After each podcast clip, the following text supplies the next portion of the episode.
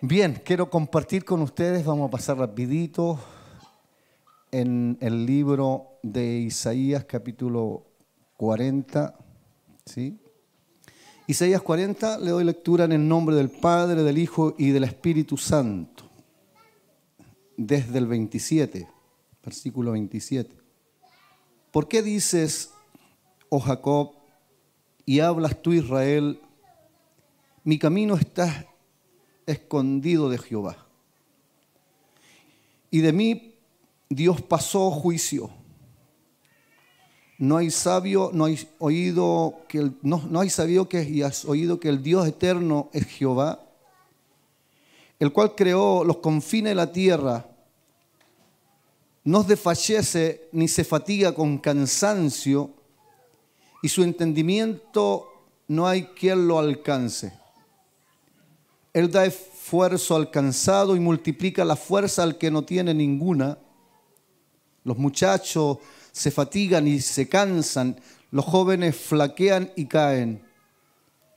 Pero los que esperan a Jehová tendrán nuevas fuerzas, se levantarán alas como el águila, como las águilas, correrán y no se cansarán, caminarán y no se fatigarán. Quiero orar conmigo para que Dios nos, nos hable, ¿sí? Queremos que Dios nos hable, ¿sí? Amén.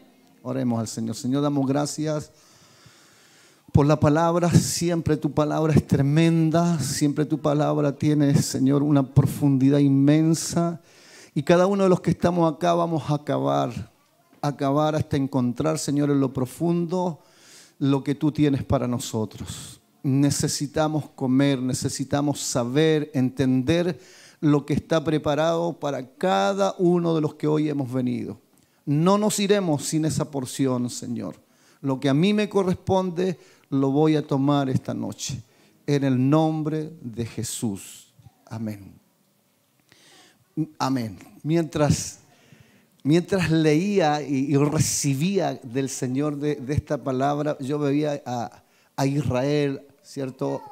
al pueblo de Dios con un espíritu, un espíritu así, porque cuando uno empieza a actuar así es empieza a, recibir, ser gobernado, ser guiado, ser eh, aplastado, por decirlo así, por un espíritu. Cuando uno tiene pesimismo, depresión, angustia, cuando uno no ve salida ni ve resueltos los problemas, es porque hemos entrado en un estado, ¿cierto?, en el cual no podemos ni queremos salir y solamente declaramos cosas negativas, Declaramos finales, declaramos muerte, declaramos, ¿cierto?, el término de todo lo que nosotros podamos haber comenzado.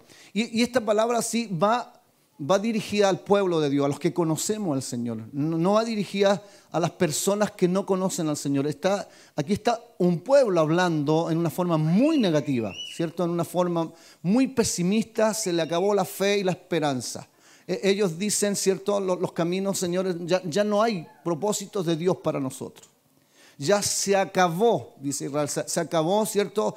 El proyecto de Dios, la promesa de Dios, ya no la tenemos, se terminó, se me terminó. Yo solo espero el final de eso. El juicio de Dios cayeron sobre nosotros. Es decir, había estado Israel en una calamidad tremenda. La, descendencia de Jacob estaba pasando por, por terribles procesos a causa de haberse alejado del Señor.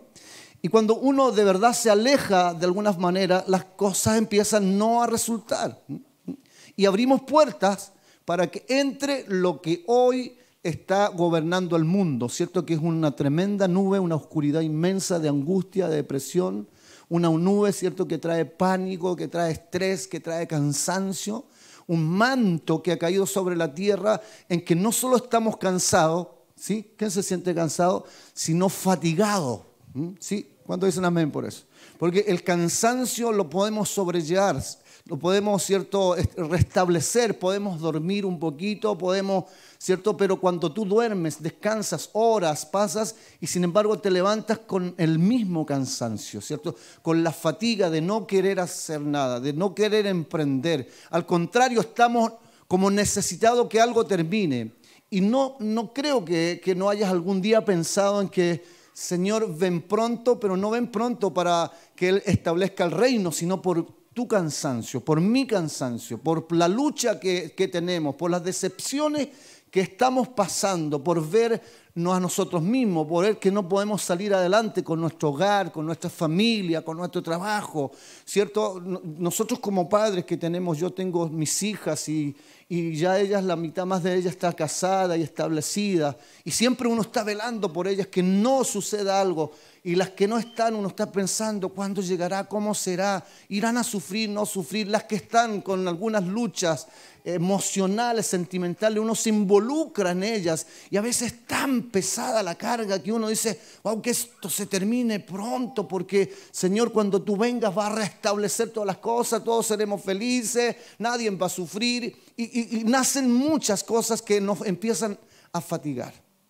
No es cansancio, vuelvo a decir, es una fatiga enorme en que todo lo que Dios establece lo empezamos a ver oscuro ¿cierto? No, no hay salida, no, no hay respuesta, lo vemos negativo. Llegamos aún a la iglesia y lo que cantamos, lo que escuchamos, lo que compartimos, no nos llena, no, no, no, nos, no nos alcanza a llenar, como que siempre queremos más de Dios o alguna revelación diferente para poder emprender, para poder terminar. Entonces, porque es un espíritu que gobierna el mundo de los últimos tiempos, un espíritu oscuro. La tierra se llenará de oscuridad, dice, ¿cierto?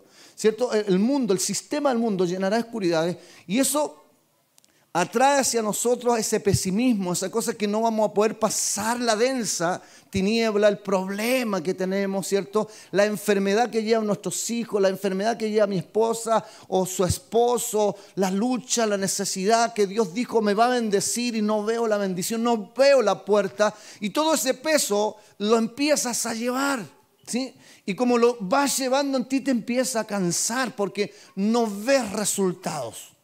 No ves resultados y al no ver resultados se abre la puerta para el pesimismo, para la depresión, para la angustia y eso hace que tú no reconozcas el poder de Dios. ¿sí? Amén.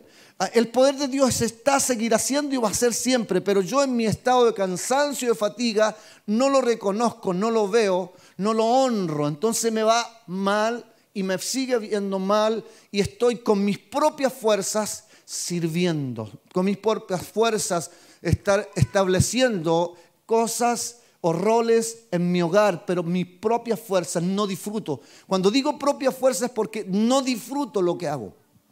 Lo hago porque hay que hacerlo. Y si soy padre, tengo que disfrutar que soy padre. Si soy pastor, tengo que disfrutar que soy pastor. Si trabajo en algo, tengo que disfrutar lo que voy a hacer. Si tengo un hogar, tengo que tener tiempos de disfrute. Cuando el Señor habla de descanso, no está hablando de sentarme en una silla o dormirme una siesta, sino habla de un reposo. El reposo quiere decir que yo estoy confiado, ¿cierto? Estoy confiado en que el Señor está estableciendo, está reteniendo haciendo todas las cosas con lo que yo no puedo hacer. Yo reposo, por eso esfuérzate seis días, trabaja seis días, pero uno repósalo, no descánsalo. No, no dice ándate a la playa, porque vas a la playa y vuelves cansado, estresado por la fila de autos que te pasan y no te pasan. Dios dice que tienes que reposar, amén. Y el reposo restablece el ánimo, la fe, la fuerza. Vivimos en un mundo que no no apreciamos el reposo. Vivimos en un sistema que no disfrutamos el descanso, no disfrutamos el hogar, no disfrutamos los momentos. Y eso nos trae, ¿cierto?, la fatiga. Ahí a donde él dice los jóvenes, ¿cierto? Van a desfallecer, las personas van a caer. A causa de que no serán capaces de cumplir lo establecido, lo soñado, lo deseado. Caerán. ¿Cierto? Van a estar por el suelo. Muchos de estas personas caerán, muchos de nosotros nos fatigaremos intentando agradar a Dios, intentando agradar a la familia, intentando hacerlo. No nos alcanza, nos fatigamos. Y caemos y, fallamos y mucha gente se decepciona por lo que nosotros podemos ser. Y cuando estamos cansados, ¿sí? diga usted conmigo, no me voy a cansar como el diablo quiere. Amén. No lo voy a hacer. Porque si yo reposo, no, no voy a cansarme. Con una siestecita me voy a parar. ¿sí? Pero si no reposo, usted sabe qué es el reposo, ¿no? ¿Quién es el reposo? Es Jesús. O sea, eh, tengo que entrar a, a tener una relación con Él verdadera, no emocional, verdadera. Racional, emocional, se juntan los dos y tenemos una relación con Jesús verdadera que me emociono, que lloro con su presencia, pero que racionalmente le sirvo y le obedezco. Amén. Le sirvo y le obedezco. Disfruto obedecer a Dios. Ah, me toca esta, este día estar de recepcionista. Eso me, me, me, llena, voy a hacerlo, pero no es mucho. No estoy predicando, no estoy con el, con el micrófono, pero estoy ahí y disfruto lo que estoy haciendo. Es mi reposo.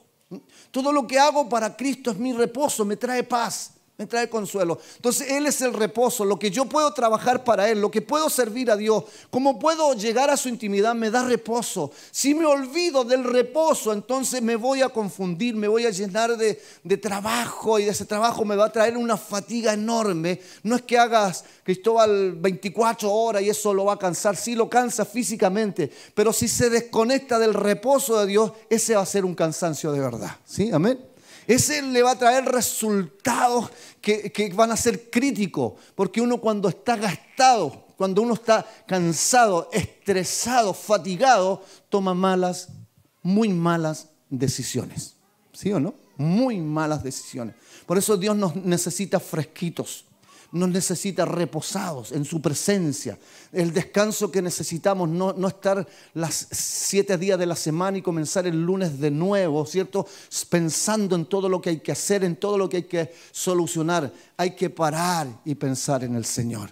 Hay que parar y pensar en el reino. Hay que pensar en el proyecto. Hay que pensar en lo que vamos a hacer. Eso, eso, está de vida. Mire, nosotros estábamos acá en Longaví ayer eh, poniendo un radier para hacer una iglesia y íbamos a hacerla en Linares y, nos cambió todo allá. El Señor quiso que ofrendáramos primero allá en Longaví la cesta para, para, arriba, para arriba, para cuando vive la Denis le va a quedar cerquita a, a los papás de ellos, a los abuelos de ellos. Y acá también nosotros soñando, yo sueño de mucho antes que Sandrita llegara acá con la iglesia de Talca, porque yo soy de Talca, mi ciudad es esta, mi nacimiento, mi cuna, mis padres, mis abuelos, todos de Talca. Tengo pastores en Talca, hermanos míos en Talca que son pastores, sobrinos que son pastores, pero nosotros teníamos que dejar una huellita en Talca también, pues, ¿no? Y siempre soñando, y Dios, cuando, cuando propuse esto, los, los que no quería que fueran, levantaron la mano, Ariel y Sandra decía, yo, todavía tienen que estar conmigo, yo quería que viniera otra persona. Y Dios tenía a ellos preparados para acá. ¿Sí? Amén. Entonces, cosas lindas y uno empieza a soñar. Eso te da fuera el, sueño de Dios, el reposo de Dios, te mantiene fresco te mantiene arriba, te mantiene animado, te mantiene con esperanza cuando hay algo que hacer. Camina hoy, los hermanos dicen, ¿cómo ustedes 400, 200 kilómetros para allá, 200 para? Hoy pastor se va a cansar con ir a parral. No nos, no nos cansamos. Cuando estamos en el propósito de Dios no se cansa uno. Cuando está en el reposo de Dios no se cansa. El que, el que no ve a Jesús, el que no ve el reposo, se va a cansar si la iglesia está al lado, a la vuelta de la esquina. ¿Me está escuchando? Se va a cansar si, si tiene que solucionar un problema porque perdió de vista el reposo, el descanso, que trae paz, que trae dirección. Entonces cuando estamos conectados con el reposo, cuando estamos conectados con Dios, cuando estamos con Él, podemos tomar buenas decisiones. Y si alguna vez no tomamos una buena decisión y caemos y fallamos, dice los que esperan en Jehová, nuevas fuerzas tendrán. Amén. Los que esperan, diga conmigo, los que esperan en Jehová, nuevas fuerzas tendrán. Cuando hablamos de nuevas fuerzas, estamos hablando de, levantarse. Dice, se, se, levantarán como, como las águilas en, una altura tremenda, inmensa, ¿cierto? Donde ya no, no tendremos el mismo tropiezo porque lo estaremos viendo. Entonces, el cansancio o, el levantarse tiene que ver con tener nuevas fuerzas, nueva proyección en lo que el Señor nos, nos, puso un diseño, lo que Dios nos dio dirección y que dijimos en algún momento esto no va, esto alguien me dijo por ahí, le creí, pero no era. No, Dios siempre dijo algo bueno de ti y que ibas a hacer algo bueno para Él y para el reino. Y a veces las cosas no se dan, las circunstancias no se dan y creemos que eso se acaba, eso se muere, ¿cierto? Al Señor a Dios no le escucha, no le gusta escuchar gente que diga, no puedo, no quiero, no debo. ¿Sí? Al contrario, Él necesita escuchar de su iglesia, heme aquí, Señor. estoy dispuesto a lo que tú quieras, porque eso te va a traer la alegría a ti y a tu casa. Cuando tú le sirves a Dios al mejor patrón, ¿cierto? Al mejor jefe, tendrás la felicidad y la dicha. No esperes recompensa de tus pastores, no esperes recompensa de tus hermanos, espera la recompensa que te da Dios. Tú le sirves a Dios. No le sirves a la institución, honras la institución. No le sirves al pastor, honra a tus pastores. Pero ¿quién te da el pago? ¿Quién te da el gozo? ¿Quién te da la satisfacción? Es Dios. Amén. Cada paso que nosotros damos en la iglesia, en el ministerio, la recompensa la da quién? ¿Quién? Dios. Entonces, ese es mi disfrute. Que sienta que Dios está conmigo, que está a mi lado, que me está bendiciendo, me está regalando algo que yo necesito. El cansancio y el estrés y la fatiga nos lleva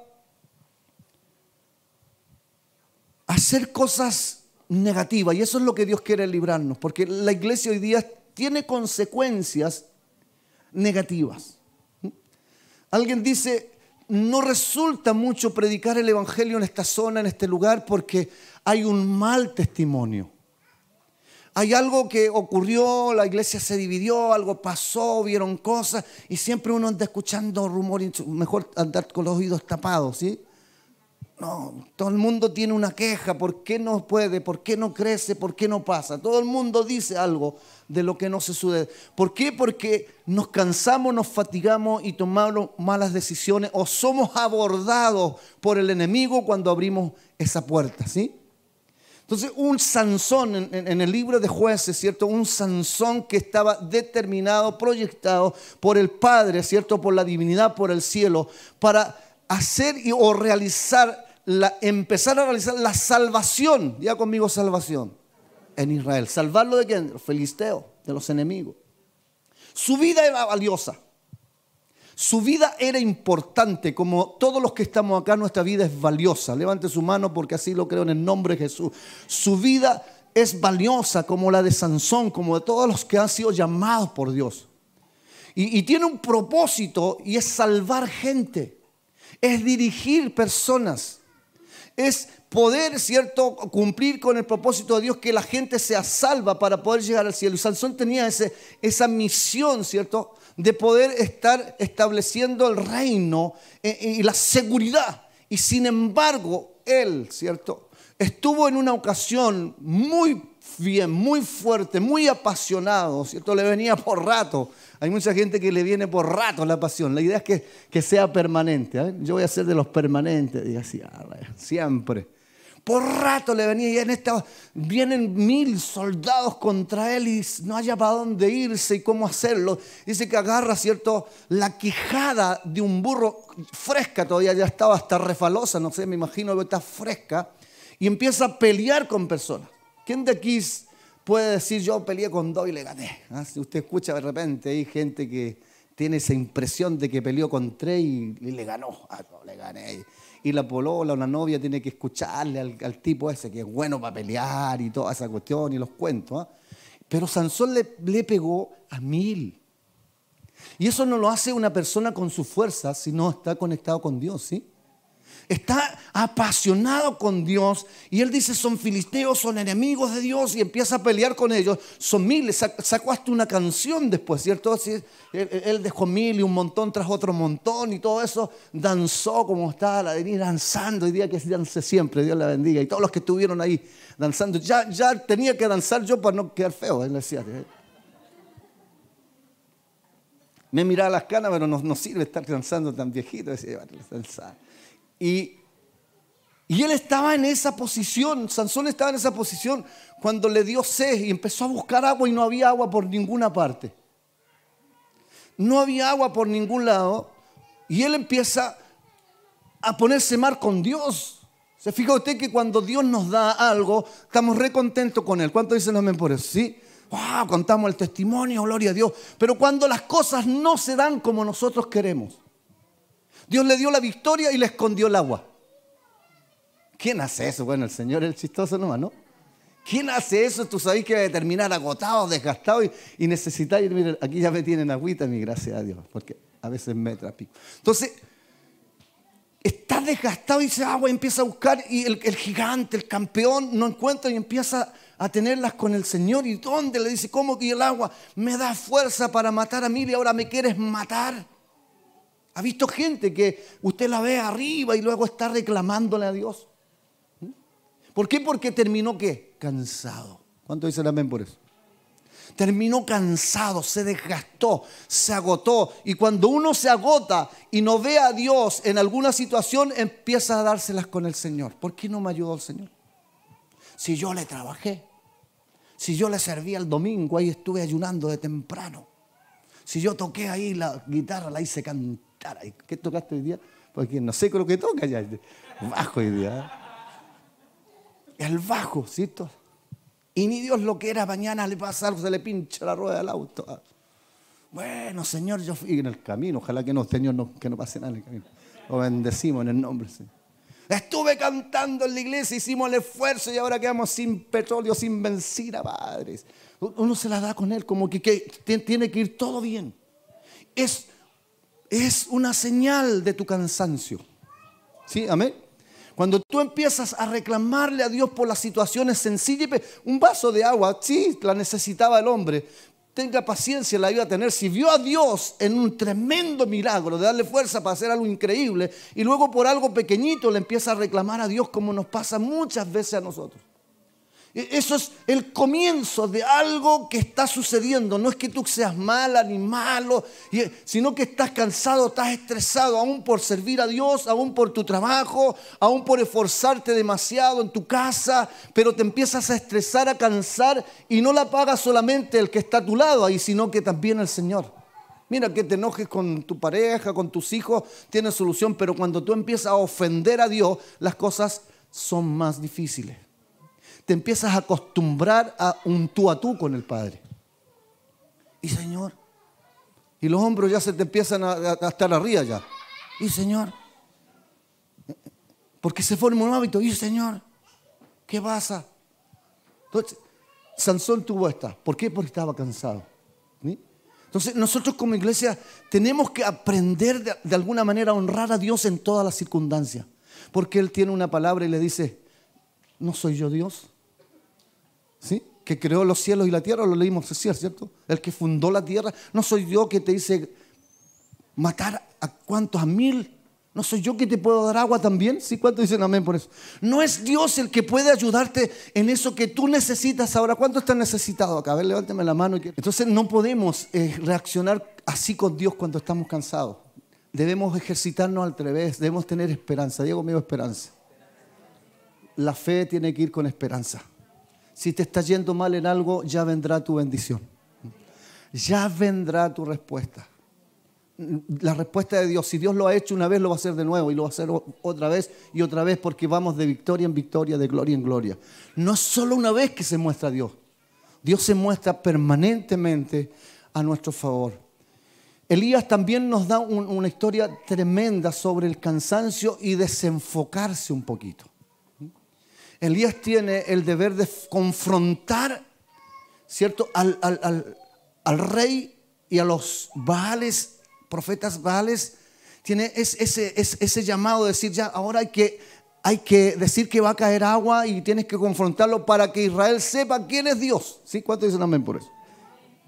Dios nos llama con ese propósito y, nos pone a nosotros esa fe tan apasionada para demostrarle al que es católico, al que es momón, al que no es nada, que Dios es real. ¿Cuántos saben que Dios es real? ¿Sí? Que, y, nos da y le contamos el testimonio. El Señor me sanó, mire lo que tenía aquí, un lunar, ahora no lo tengo. Entonces, ah, no lo tenía, sí, aquí lo tengo. Aquí tenía fotos que tenía, usted me estaba dañando y el Señor me sanó. Y esas cosas nos hacen hablar de la grandeza de Dios y destruyen, ¿cierto?, el argumento de los enemigos, porque el milagro destruye el argumento del enemigo. ¿sí? Ese milagro que viene de Dios, que es auténtico. Pero sin embargo, él pasó más allácito, los mató, los degolló. ¿Sabe lo que es degollar? 400 hombres. Yo no me quiero ni ver ni una paloma degollarla. ¿eh? Qué terrible verle la sangre a una palomita. bueno, tú veis más sangre ya. ¿O no? ¿O no? ¿O lápiz no? De todo un poco. 400 seres humanos equivocados, sí, que no tenían ya ninguna opción capaz, pero él pasó un poquito más allá y los degolló. ¿Mm? Se buscó, ¿cierto?, un, un problema extra. Se buscó un problema extra por ir más allá de lo que Dios no dice que hagamos. ¿sí? Él tenía un propósito y era mostrar la gloria al Señor. ¿Cuántos dicen amén por eso? Entonces, el juicio se lo dejamos a Dios. Dios sabe si castiga al vecino, Dios sabe si le da vuelta el auto al que te ofendió, eso lo hace Dios, pero no nosotros, ¿sí? Amén. Nosotros tenemos que tener paz con la gente predicarle el Evangelio, mostrarle la gloria de Dios, pero tener paz, no vamos a estar ahí siempre con, este me tiró una brujería, me tiró una hechicería, algo está pasando conmigo. Y todo eso, capaz que es cierto, pero déjeselo en las manos al Señor, ¿sí? Oh, este me hizo algo a mí, no, yo lo, tengo entre dientes, entre ojos a este vecino mío. Y al final, capaz que si usted le habla al vecino, se convierte al Señor. Amén, ¿o no? Porque según su forma de ser, según como usted se relacione con Dios, los vecinos y amigos lo van a ver transformado, cambiado, amable, cariñoso, respetuoso. Y ellos van a decir, wow, me gustaría ser como él.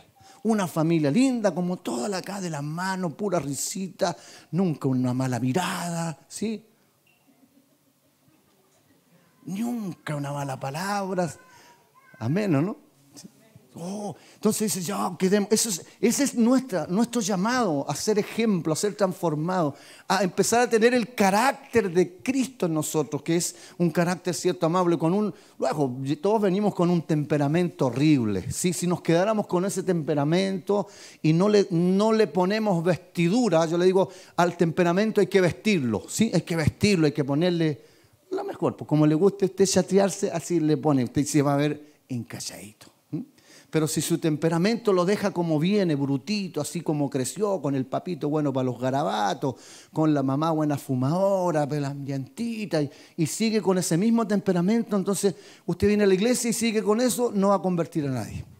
Cuando usted asume que es hijo de Dios y empieza a ponerle un buen carácter, el carácter de Cristo en su vida, la gente va a venir. Es lo que necesitaba Elías, no pasarse más allá. Él se pasó, ¿por qué? Porque en la pasión de esto se, estresó, mató, se cansó. Y viene alguien le dice, te voy a matar. Igual que a ellos te voy a matar. ¿Qué hace usted? Le dice, te reprendo en el nombre de Cristo. No, no él se escondió le tuvo miedo a esa frase. Mató a 400 viejos, hizo caer fuego del cielo, que el Señor, y de ahí le dice a una mujer, te voy a matar. Así nomás, te voy a matar como mataste a ellos. Dice, tomó su maletita y se fue al desierto. Huyó porque estaba cansado. Ahí es cuando corremos peligro, ¿cierto? ¡Ay, gloria a Dios, aleluya! Y viene la amenaza del diablo, viene la prueba del enemigo y nosotros en vez de enfrentar la situación, nos escondimos en nuestra depresión, en nuestra angustia y le echamos la culpa no solo a Jezabel, sino que al otro. ¡Ay, Señor, yo te serví aquí! Será el único profeta. Y el Señor dice, no, no, era el único. Te usé a ti, te usé a ti. Tenía 50 allí o 50 allá escondidos, pero quise honrarte a ti. No, yo soy, mátame mejor, mátame Señor. Quiero morirme, no, no, quiero seguir viviendo. Si, si, tengo un patrón como este, mejor me muero. Se confunde cuando uno está cansado, ¿no? Empezamos a reclamarle y a, ofender al Espíritu Santo, a ofender a Dios, cuando es una honra, un privilegio que, que, Dios use tus labios, que use tus manos para hablarle a alguien, para sanar a alguien, para aliviar a alguien. Es una honra muy grande y eso no tiene nada que ver por lo que te va a pasar mañana porque el diablo va a querer atacarte. Él, si tú eres una bendición para su obra, Él te va a poner zancadilla, Él te va a poner lazo. Así dice la palabra del Señor, que siempre anda como león que ruge para tratar de destruirnos. ¿Cierto? No, podemos nosotros, por nuestro estrés, por nuestra fatiga, enfrentarnos con Dios y reprocharle a Dios lo que nos pueda suceder, que a veces por nuestras propias decisiones, ¿sí? por nuestras propias consecuencias que hemos decidido mal, nos pasan cositas. Y voy a terminar, ¿cierto?, con, con Esaú. Eso es lo más peligroso, lo que le pasó en su cansancio a Esaú que no honró ni valoró el ministerio y la bendición de Dios. ¿Sí? No honró, no valoró la bendición. ¿Cuántos valoran la bendición de Dios? ¿Sí? ¿Cuántos honramos la bendición de Dios? Que Él nos llamó a ser hijos. y somos herederos del reino. Si somos herederos podemos ya nosotros incluso eh, disfrutar de la herencia. Podemos disfrutar de la herencia, de todo lo que Dios tiene para sus hijos. Si estamos ahí de alguna manera desgastados, gastados porque no, no vemos cosas, es porque hemos pedido mal, hemos servido mal, no nos hemos enfocado bien. Pero la herencia de Dios no es solo salvación, liberación y sanidad, también tiene que ver con lo emocional, con lo sentimental. Dios tiene herencia para nosotros, ¿sí? Él frena el dolor en nuestro corazón y en nuestra alma cuando estamos conectados. Pues la vida nos van a traer decepciones, rechazos que causan dolor. Viera usted las noviecitas o los noviecitos cuando son rechazados. Uh, yo he tenido que afirmar algunas de las mías. Oh, yo lloro, lloro. Gloria a Dios, digo. Cuando no son los verdaderos, pues uno dice, oh, aleluya, gracias, Señor. Lloren. Pero eso causa un dolor tremendo. Dios te cubre, así como uno cubre a los hijos cuando se lamentan, Dios te, consuela. Eso no está, no está en juego, no está cierto fuera de que nosotros podamos pasar esas cosas. ¿sí? Pero no podemos por ninguna manera, ¿cierto?, eh, desechar la bendición de Dios. Él dice que viene cansado, diga conmigo cansado viene cansado de ir a cazar. Y no le fue nada, no, no, no pilló ni un tórtalo, ni un pajarito para comérselo, no, no traía nada. ¿Y quién estaba por el camino? Alguien que amaba la bendición. Jacob amaba la bendición de Dios. Y él quería. ¿Cuántos quieren la bendición acá? A toda costa. Pero Saúl dice que no amó la bendición. Él no tenía proyectado en ese momento. El cansancio lo llevó a determinar aquello. ¿sí? La fatiga que él traía. ¿Ha tenido hambre usted? Yo me imaginaba cuando iba al Cerro La Virgen aquí. Vamos a decir al Cerro del Apóstol Pablo. Ah. nosotros cuando chicos, yo cinco años me hubía, me, iba para allá cinco, seis, siete años solitos, a veces con unos amigos, subíamos el Cerro La Virgen y a la vuelta uno soñaba con unos huevos fritos. Ah. y empezamos con los, no, yo quiero un, tomatito, decía uno, con quesito fresco y el otro decía otra cosa y todos veníamos soñando con una comida porque habíamos ido en la mañana sin nada, pues así como cabro chico que uno sale nomás y eran como las seis de la tarde la vuelta con un hambre y cansado, ¿cierto?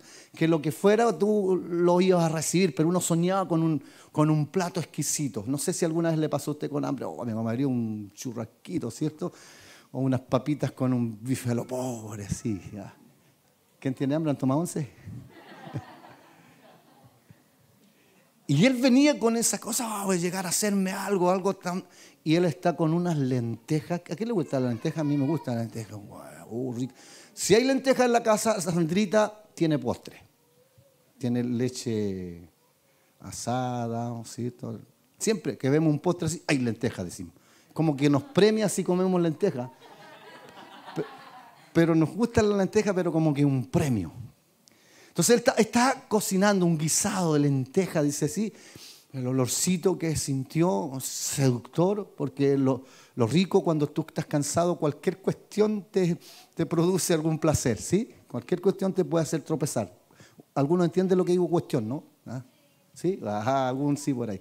Entonces, cualquier cosa te puede traer placer ahí cuando estás desconectado de Dios, cansado, estresado, ¿cierto? Puede cualquier cosa en el camino suceder como plato de lenteja y quitarte la bendición de tocar como un ángel aquí, ¿cierto? De cantar, de predicar, de ser apasionado, de la promesa, de la herencia que Dios tiene contigo, ese, ese placer del hambre de algo que tenía él, le robó eso y para él fue sencillo decir eso.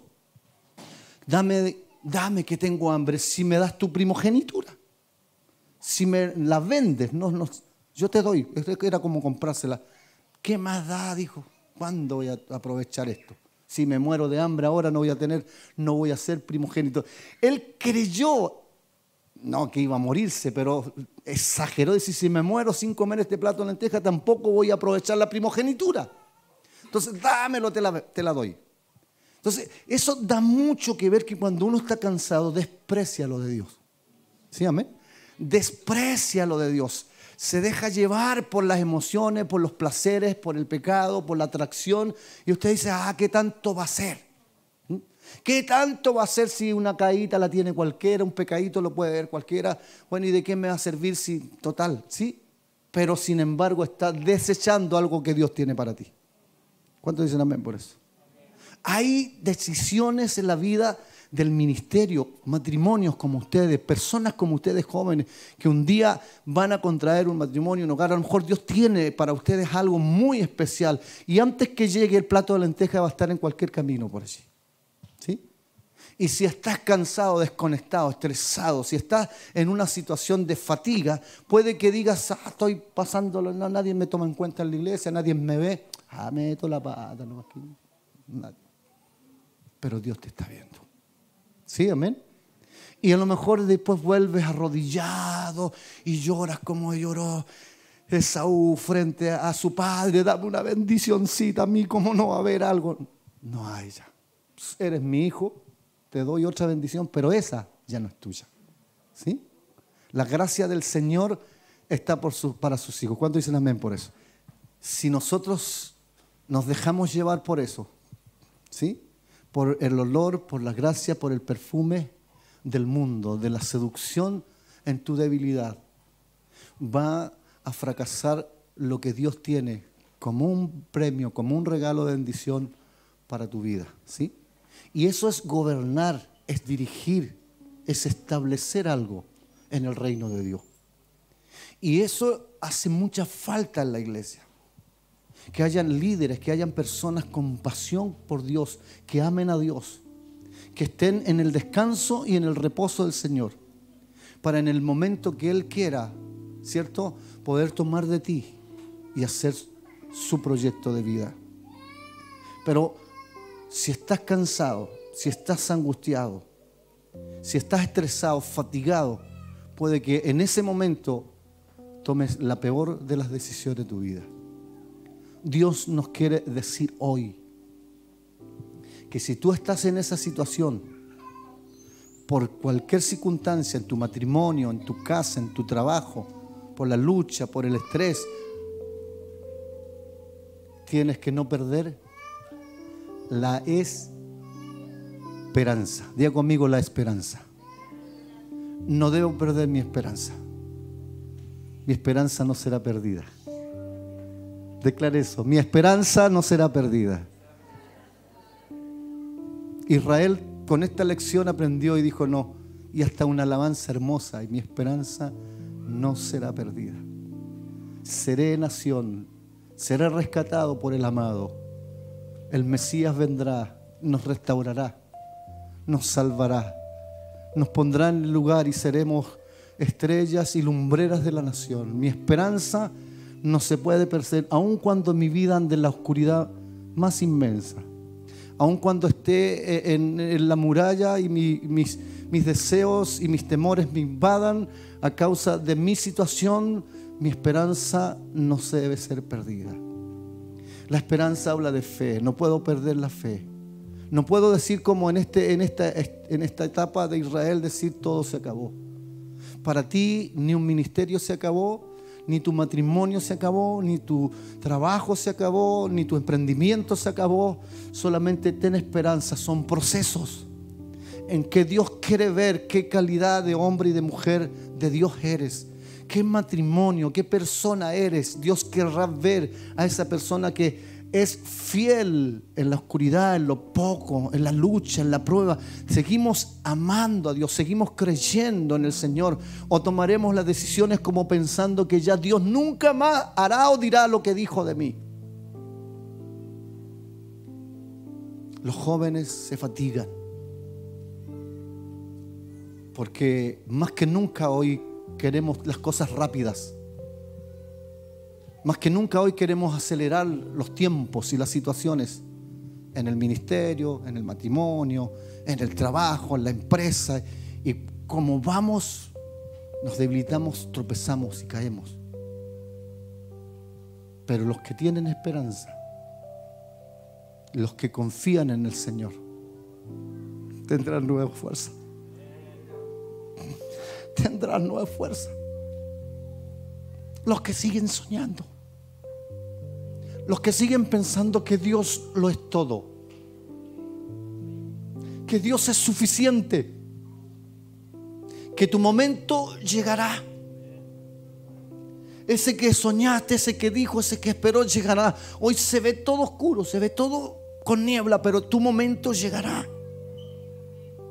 Pero solo para los que creen. Solo para los que dicen, el diablo me tiene el pie en el cuello, Señor, ya no, no, no, no, no respiro, pero sigo creyendo que tú me tomarás la mano y me sacarás. Aunque mire el diagnóstico diga que no serás sano, que, que tú vas a ser crónico para toda la vida, tu esperanza en Dios dice, tú sabes Señor, yo no, no, no tendré nuevas fuerzas. Dios le dará a esas personas las nuevas fuerzas. Se levantarán como las, las de las águilas. Eso es, es tremendo porque cuando Dios te levanta como un águila, ya no tropezarás como antes. Cuando ya tú puedes levantar el vuelo de la tierra, de lo que te hace estar abajo, conectado con el mundo, con el sistema, con los placeres, con la lucha, con las debilidades. Cuando tú logras, cuando logras recibir las nuevas fuerzas de Dios y, te levantas, así como el vuelo del águila, ya no hay ave que vuele más alto que ella tienes la capacidad de ver tu peligro. ¿Sí? Cuando ya recibes las nuevas fuerzas, esas fuerzas que vienen con la sabiduría de Dios, vienen con la tenacidad de Dios, ya dirás, no tropezaré con la misma piedra. No caeré en el mismo orificio. No me causará el mismo dolor ni la misma decepción porque ahora vuelo con las fuerzas del Espíritu. Ahora estoy más alto que ayer. Ahora estoy más arriba que ayer. Nuevas fuerzas tendré y tendrán los que esperan en Jehová. ¿Cuántos esperan en el Señor? Esperar significa esperanza. Esperar significa fe. De que tu dolor, tu decepción, tu lucha en algún momento va a dejar de ser. Los que esperan en Jehová tendrán nuevas fuerzas, un nuevo aire, un nuevo aliento una nueva sonrisa, un nuevo amor, una nueva misericordia, un nuevo placer en Dios. ¿Cierto? Un nuevo sueño. Nada te detendrá. Correrán y no se cansarán. Diga conmigo, correrán y no se cansarán. Dirás hoy más ratito a la salida, no hay otra reunión para seguir. Tendrás hambre de Dios hambre de estar en el templo, hambre de hacer algo, hambre de soñar, hambre de, de misionar, hambre de ir, de venir. ¿Por qué? Porque tienes la nueva fuerza. Ahora no te vas a desgastar igual que antes. No había una experiencia, tropezaste, te cansaste. Pero ahora cuando Dios te da las nuevas fuerzas, ¿por qué esperaste en Él? No, no lo decepcionaste. No dijiste se acabó el evangélico. Se acabó el cristianito, ahora me voy por el mundo y hago todas las que quiero. Bueno, después si tengo tiempo me arrepiento. Eso no es esperar. Los que esperan en Jehová tendrán nueva fuerza. Dios quiere hacerte sonreír. Dios te quiere hacer disfrutar en su reposo. Jesús es el reposo y servir a Dios es reposo. Y la vida trae dolor, pero Jesús si está en, medio de tu vida tendrás reposo, aún en la oscuridad, aún en el problema. Si sigues esperando, tendrás nuevas fuerzas.